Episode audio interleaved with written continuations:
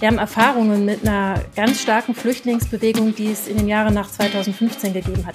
Da waren die Voraussetzungen eigentlich deutlich schlechter, weil die Menschen darauf nicht so vorbereitet waren. Und trotzdem haben wir das in den Griff gekriegt. Immer mehr Menschen kommen seit Kriegsbeginn aus der Ukraine zu uns nach NRW. Für die Städte ist das eine riesige Herausforderung. Der Landtag spricht diese Woche deshalb darüber. Wir klären im Aufwacher, welche Probleme und welche Lösungsvorschläge es gibt. Mehr Nachrichten aus Bonn und der Region gibt's jederzeit beim Generalanzeiger. Schaut vorbei auf ga.de. Mit Laura Mertens. Hallo, schön, dass ihr da seid. Wir sprechen heute außerdem über das Finale des Debattenwettbewerbs Mitreden. Das findet heute statt und mein Kollege Martin Kessler sitzt in der Jury. Und wenn euch dieser Podcast gefällt, dann empfehlt ihn doch gerne weiter. Wir kommen als erstes zu den Meldungen aus Bonn. In der Nacht zum Sonntag musste die Bonner Polizei zu einer Schlägerei in der Altstadt ausrücken. Zahlreiche Anrufer meldeten eine gewalttätige Auseinandersetzung auf der Heerstraße, wie ein Polizeisprecher mitteilte. Die Angaben der Anrufer zur Zahl der Beteiligten schwankten zwischen 10 und 20 Personen. Die Polizei fuhr mit insgesamt elf Fahrzeugen in die Heerstraße. Vor Ort nahmen die Beamten eine Person in Gewahrsam, um weitere Straftaten zu verhindern. Zwei Personen erlitten leichte Verletzungen, ein Auto wurde beschädigt. Der Grund des Zusammenstoßes blieb am Sonntag unklar. Am Samstagabend und in der Nacht habe es zahlreiche weitere Schlägereien in Bonn gegeben, hieß es aus der Leitstelle. Der Vorfall in der Altstadt sei aber der massivste gewesen. Zugverspätungen und ein komplett abgeriegelter Bahnhof waren die Folgen eines vermeintlichen Fehlalarms am Bad Godesberger Bahnhof am Sonntag. Laut der Bundespolizei hatte es Hinweise darauf gegeben, dass ein bewaffneter Mann durch das Bahnhofsgebäude laufe. Mehrere mit Maschinenpistolen bewaffnete Beamte sperrten daraufhin den gesamten Bahnhof ab und durchsuchten das Gebäude sowie die Bahnsteige. Wie die Polizei weiter mitteilte, wurde dabei jedoch keine verdächtige Person gefunden. Die Polizei konnte deshalb den Bahnhof nach rund anderthalb Stunden wieder wieder freigeben. Vorsichtshalber war auch der Bahnverkehr eingestellt worden. Eine Shell-Tankstelle in Swisttal Heimatsheim ist am Sonntagmorgen überfallen worden. Der Überfall durch einen männlichen Einzeltäter, wie es von der Bonner Polizei hieß, ereignete sich gegen 8 Uhr. Der Täter bedrohte einen Angestellten der Tankstelle mit einer silberfarbenen Schusswaffe und verlangte die Herausgabe von Geld. Nach dem Überfall floh er zu Fuß. Über die Höhe der Beute konnte die Polizei kurz nach der Tat noch keine Angaben machen. Die Kriminalpolizei suchte das Gelände der Tankstelle nach Spuren ab. Die Polizei sucht nun nach einem etwa 1,70 Meter großen schlanken Täter, der mit einem grauen Pullover, einer schwarzen Jogginghose, einer blauen Kappe und einer Sonnenbrille bekleidet war. Danke nach Bonn. Der Landtag spricht diese Woche über die Geflüchteten aus der Ukraine. Seit gut fünf Wochen kommen ja Menschen aus dem Kriegsgebiet zu uns nach Deutschland und eben auch hier nach NRW. Dabei läuft aber noch lange nicht alles rund. Es gibt Probleme bei der Registrierung, bei der Unterbringung und natürlich auch bei der Finanzierung. Meine Kollegin Sina Zerfeld beschäftigt sich für die Rheinische Post täglich mit der Landespolitik. Hallo Sina. Hallo. Mehr als 300.000 Menschen sind ja schon aus der Ukraine nach Deutschland gekommen. Ich finde, das ist wirklich eine Wahnsinnszahl. Wie viele davon kommen denn zu uns hier nach NRW? Ja, so genau weiß man es nicht. Also der NRW-Flüchtlingsminister Joachim Stamp, der hat äh, Ende der vergangenen Woche ein Schreiben an die Kommunen verschickt und da hat er drin geschrieben, dass man in NRW im Laufe der vergangenen fünf Wochen schon über oder gut 100.000 Geflüchtete aufgenommen hat. Diese 300.000, die in Deutschland angekommen sind, das sind auch nur die, von denen die Bundespolizei weiß, also die die quasi erfasst hat. Es werden aber nicht alle Menschen beim Grenzübergang direkt kontrolliert. Das heißt also, das sind wahrscheinlich mehr. Deutlich höher könnte die Zahl sein. Jetzt hören wir ja alle oft, dass gerade Berlin ja so diese Hauptanlaufstelle für Geflüchtete ist. Ich glaube, wir beide haben auch direkt diese Bilder im Kopf vom Hauptbahnhof vor Ort. Wo sind denn diese Hotspots, sage ich mal, in NRW? Also in welchen Städten kommen denn die Menschen hauptsächlich an? Hm. Ja, das sind auch die großen Städte die man halt kennt, die den Leuten im Begriff sind, die großen Städte und die Verkehrsknotenpunkte. Also ganz konkret wäre das in Nordrhein-Westfalen zum Beispiel Düsseldorf, Köln, äh, Dortmund. Das sind so ähm, Städte, bei denen ganz viele Menschen ankommen. Das heißt also, die Leute verteilen sich so relativ ungleichmäßig, aber eins der Hauptprobleme ist ja, das muss finanziert werden. Ja, ganz genau. Also die äh, Hilfe, die Versorgung der Menschen, das ist natürlich wahnsinnig teuer und das ist schon ganz richtig, wie du das sagst, die kommen ungleichmäßig an. Also ganz manche Städte, gerade diese großen und diese Verkehrsknotenpunkte, die sind halt, äh, da gibt's ganz, ganz viele Geflüchtete, die da erstmal auflaufen und die da erstmal versorgt und untergebracht werden müssen und erstmal in Sicherheit kommen müssen. Andere Kommunen sind da etwas weniger betroffen und das Land bemüht sich halt darum, die äh, Leute gleichmäßiger zu verteilen, aber äh, so ohne weiteres klappt das halt nicht. Also man kann die auch nicht einfach herumschicken. Die Menschen sind auch frei, sich zu bewegen, wie sie das möchten. Die Unterbringung ist halt auf jeden Fall teuer. Die Versorgung der Menschen ist teuer und es gibt ganz, ganz viele ungeklärte Fragen, wer eigentlich was am Ende bezahlt. Die Kommunen gehen da erstmal in Vorleistung und versorgen die Leute, die ankommen. Du hast das ja gerade schon gesagt, ne? Der Transport. Wo kommen die Leute hin? Wo werden sie untergebracht? Unabhängig davon, dass das ja teuer ist, ist das ja auch immer allein schon irgendwie erstmal eine Sache, die zu organisieren. Manche Städte, die sind über diese ganze Situation auch ein bisschen verzweifelt und haben dann gesagt, okay, wir müssen jetzt selber die Initiative ergreifen. Da gibt's ja auch ein Beispiel aus Duisburg. Was genau ist denn da los? Ja, in, in Duisburg äh, zum Beispiel ist es so, die Stadt Duisburg hat äh, Geflüchtete zugewiesen bekommen, also die sollten in Duisburg untergebracht werden und die Leute wollten auch nach Duisburg, aber von den zentralen Unterbringungseinrichtungen des Landes sind die einfach irgendwie in den öffentlichen Nahverkehr geschickt worden. Jetzt ist der öffentliche Nahverkehr in Deutschland vielleicht nicht so nutzerfreundlich und schon gar nicht, wenn man eigentlich aus der Ukraine kommt und überhaupt nicht Deutsch spricht. Und ähm, nun ja, das hat dazu geführt, dass es in Duisburg wirklich ganz große Probleme gab. Die Leute haben da nicht hingefunden. Die ähm, Menschen in Duisburg, die sich um die kümmern sollten, also die Angestellten, auch die Ehrenamtler, haben da vergeblich gewartet. Manchmal kamen die Leute viel zu spät irgendwann an, manchmal gar nicht. Und um diese für alle Beteiligten unheimlich frustrierende Situation, also der Stadtdirektor von Duisburg sagte, das ist eine Zumutung, also auch für die Geflüchteten eine Zumutung. Um diese für alle Beteiligten sehr frustrierende Situation zu lösen, sind die jetzt hingegangen, haben gesagt, so, wir schicken jetzt selber Busse, wenn wir erfahren, welche Menschen uns zugewiesen werden sollen, dann schicken wir da Busse hin und dann holen wir die Leute ab. Kostet natürlich Geld, ist aufwendig, aber ist dann für die Menschen und für die Organisation halt das Beste. Und ich behaupte mal, ähm, das ist halt ein Beispiel, aber was ähnliches werden viele Städte kennen, dass die selber sich Lösungen suchen müssen, weil es eben keine Lösungswege gibt, die ihnen schon vorgezeichnet sind und dann irgendwie schauen müssen, sei es bei der Unterbringung von Menschen, sei es bei der Versorgung, Registrierung da werden viele Städte aufs Improvisieren angewiesen sein und auf Eigeninitiative und Fantasie. Und die sind natürlich zu Recht dann auch nicht so wirklich glücklich darüber. Deswegen sagt ja jetzt der Landtag, okay, alles klar, diese Woche sprechen wir mal über das Thema. Welche Forderungen gibt es denn ganz konkret an die Landesregierung? Es gibt zahlreiche Forderungen. Ähm, einen ganz umfangreichen Antrag hat die SPD vorgelegt. Also die SPD ist ja in der Opposition. Die Landesregierung ist CDU geführt und die FDP ist in der Landesregierung und die SPD ist in der Opposition und die haben einen ganz ausführlichen Antrag vorgelegt, was sie alles von dem Land erwarten und Vorschläge auch vorgelegt, was man tun sollte.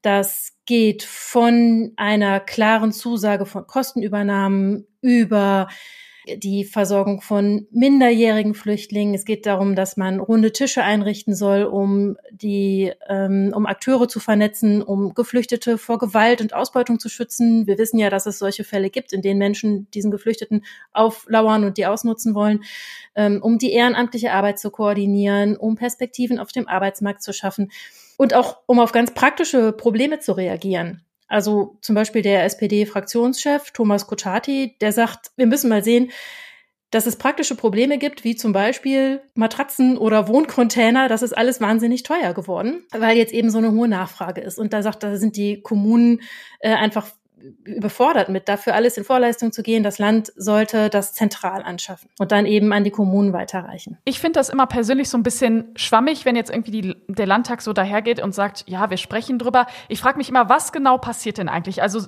wird jetzt wirklich konkret was beschlossen oder geht es da auch erstmal um so eine Bestandsaufnahme oder was können wir denn erwarten, was dann passiert? Dass jetzt direkt im Landtag beschlossen wird, dieser und jene runde Tisch wird jetzt eingerichtet, das ist jetzt nicht zu erwarten. Es wird aber auf jeden Fall darüber debattiert und man wird sich eine Meinung bilden, was man braucht, um dieser Flüchtlingssituation vernünftig zu begegnen oder um gut damit zurechtzukommen. Was auf jeden Fall passieren soll, Der Bund und die Länder werden sich darauf verständigen, wie bestimmte Finanzierungsfragen gelöst werden sollen. Und die Landesregierung sagt, sobald das passiert ist, können wir den Städten konkrete Zusagen machen. Und dann wissen wir ganz konkret, welche Bedarfe es gibt und wie wir das erfüllen können und ähm, wie viel Geld wir dafür locker machen müssen. Mhm. Also klar ist auf jeden Fall, irgendwie müssen Lösungen her. Ich meine, es sind jetzt gut 100.000 Menschen, hast du gesagt, und es werden ja mehr so wie du das jetzt beschrieben hast, klar, der Landtag spricht drüber, aber das heißt eben auch nicht, dass von heute auf morgen direkt zehn Sachen umgesetzt werden.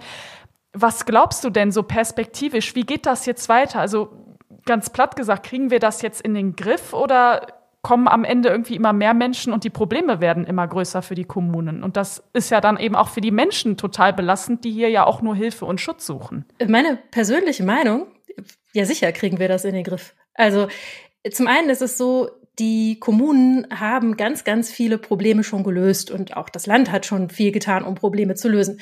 Also wenn man jetzt äh, sich anhört, über was die Kommunen klagen, dann sagen die auch, also der Städtetag hat das gesagt und auch die Stadt Duisburg hat das gesagt. Die sagen, wir erkennen an, dass das Land versucht, das besser mit uns zu organisieren und das funktioniert auch, aber wir sehen halt noch diese und jene Probleme und vor allem haben wir Probleme wegen des Geldes, dass wir da eben unsicher sind, ob wir auf unseren Kosten nicht doch sitzen bleiben. Aber ganz viel ist schon auf dem Weg, dass man Lösungen findet das ist halt eine Ausnahmesituation in unserer Welt. Da ist ein Krieg in der Ukraine. Wir haben Erfahrungen mit einer ganz starken Flüchtlingsbewegung, die es in den Jahren nach 2015 gegeben hat.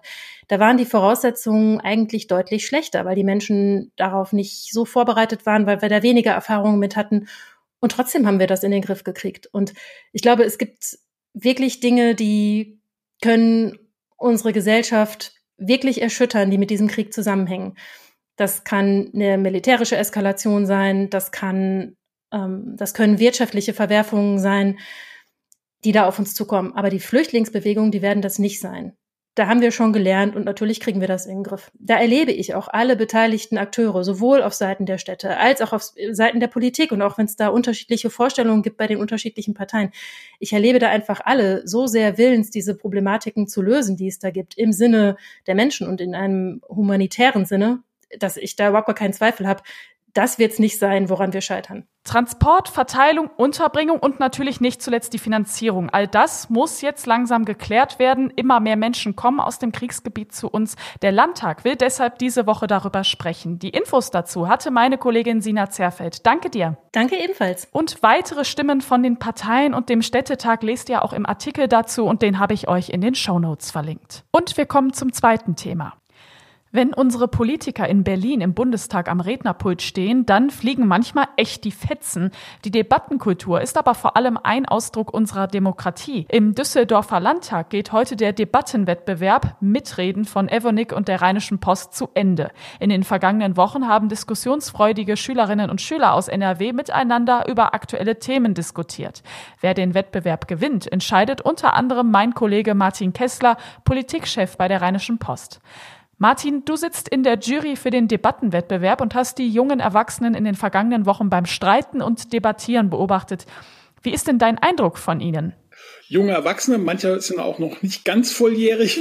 Auf jeden Fall war der Eindruck ähm, sehr gut. Ich war, muss ich wirklich sagen, überrascht, über, sowohl über das Niveau der Diskussionen, die, die Schülerinnen und Schüler haben sich sehr, sehr gut vorbereitet, als auch über das Engagement und die Begeisterung, mit der die Jugendlichen bei der Sache waren. Um welche Themen ging es denn da eigentlich? In der ersten Runde ging es ja, ähm, äh, das sollte eine Art Vorausscheidung für das Finale sein. Die vier besten Schulen sollten sich ähm, qualifizieren. Und wir haben bewusst gesagt, ähm, die Schulen aus dem Verbreitungsgebiet, insgesamt zwölf, haben sich beteiligt. Bei acht Schulen sind wir dann tatsächlich hingegangen und haben einen Wettbewerb gemacht, ging vor allem um lokalpolitische Themen. Da war einmal der Yachthafen, neuer Yachthafen in Monheim oder ein Bebauungsgebiet in Ratingen oder ganz wichtig auch das Rheinische Revier, die Braunkohlekraftwerke ähm, in Grevenbruch. Das war natürlich ein wichtiges Thema, aber auch andere Themen, wie zum Beispiel das schöne Thema Gendern. Äh, soll man das tun, soll man das nicht tun? Oder ist der Religionsunterricht noch zeitgemäß? Also wir hatten schon eine gute Mischung, aber die lokalpolitischen Themen haben ähm, klar Vorrang gehabt. Heute ist ja das Finale in Düsseldorf. Wie genau läuft das denn ab? Ja, das wird ähm, einige Stunden ähm, dauern. Wir sind im Fraktionssaal der CDU. Das hat aber nichts äh, zu sagen. Das war eben der einzige große Saal im Landtag, der frei war. Wir haben ja einen Sponsor äh, bei der Veranstaltung. Das ist der Chemiekonzern Evonik. Und auch Landtagspräsident André Cooper wird ein Grußwort sprechen. Dann wird ähm, Herr Kuhlmann, der Chef von Evonik, ein bisschen was äh, ähm, sagen, so zum Thema Zeitenwende. Und dann sind die Schülerinnen und Schüler gefragt. Dann gibt das Halbfinale. Da werden dann je, ein Team aus je zwei pro Schule gegeneinander antreten. Und das erste Thema heißt, sollen wir, sollen die Bürgerinnen und Bürger für das Klima auf Konsum verzichten? Und dann gibt es ein Pro-Team und ein Kontra-Team. Das wird dann zweimal stattfinden, das Halbfinale. Und die beiden Besten qualifizieren sich dann für das Finale und kriegen dann ein Thema, aber das Thema verrate ich noch nicht. Und dann sind wir mal gespannt, ähm, ob die Schülerinnen und Schüler sich auch in einer halben Stunde, dreiviertel Stunde auf ein nicht ganz einfaches, aber doch durchaus gängiges Thema vorbereiten können. Du sitzt in der Jury. Das stelle ich persönlich mir jetzt gar nicht so einfach vor, ne? also diese Debatten am Ende zu bewerten. Ja, wir haben Jurybogen, wo mehrere Punkte drin sind, eben das Niveau der Diskussion, die, die Schlagfertigkeit, die, die Präsentation, das Engagement. Das bewerten wir nach Punkten und dann werden wir natürlich auch einfach drüber reden und dann sagen, hm, ich glaube, es ist die eine Schule oder die andere Schule. Da ist natürlich auch ein gewisses subjektive Elemente. Dann wünsche ich dir heute viel Spaß im Landtag und natürlich ein gutes Händchen bei der Juryauswertung. Ja, danke. Werden wir sicherlich haben. Und diese Meldungen könnten heute noch wichtig werden. Heute fällt die Maske in den Schulen in NRW aber auch im Einzelhandel. Diese Lockerung ist umstritten. Ein freiwilliges Tragen der Maske ist weiterhin erlaubt. Alle aktuellen Infos rund um Corona gibt's jederzeit auf RP Online. Der NRW-Verfassungsgerichtshof entscheidet heute über die Kosten für das Prostituiertenschutzgesetz. Einige Kommunen hatten geklagt. Das Gesetz gilt seit 2017.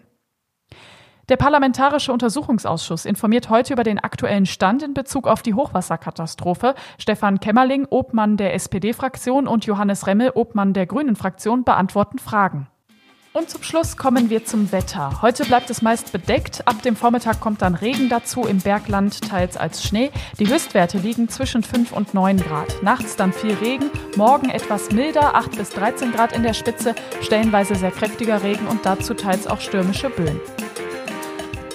Und das war der Aufwacher vom 4. April. Ich bin Laura Mertens. Schön, dass ihr mit dabei wart. Habt einen guten Wochenstart. Ciao. Mehr Nachrichten aus Bonn und der Region gibt's jederzeit beim Generalanzeiger. Schaut vorbei auf ga.de.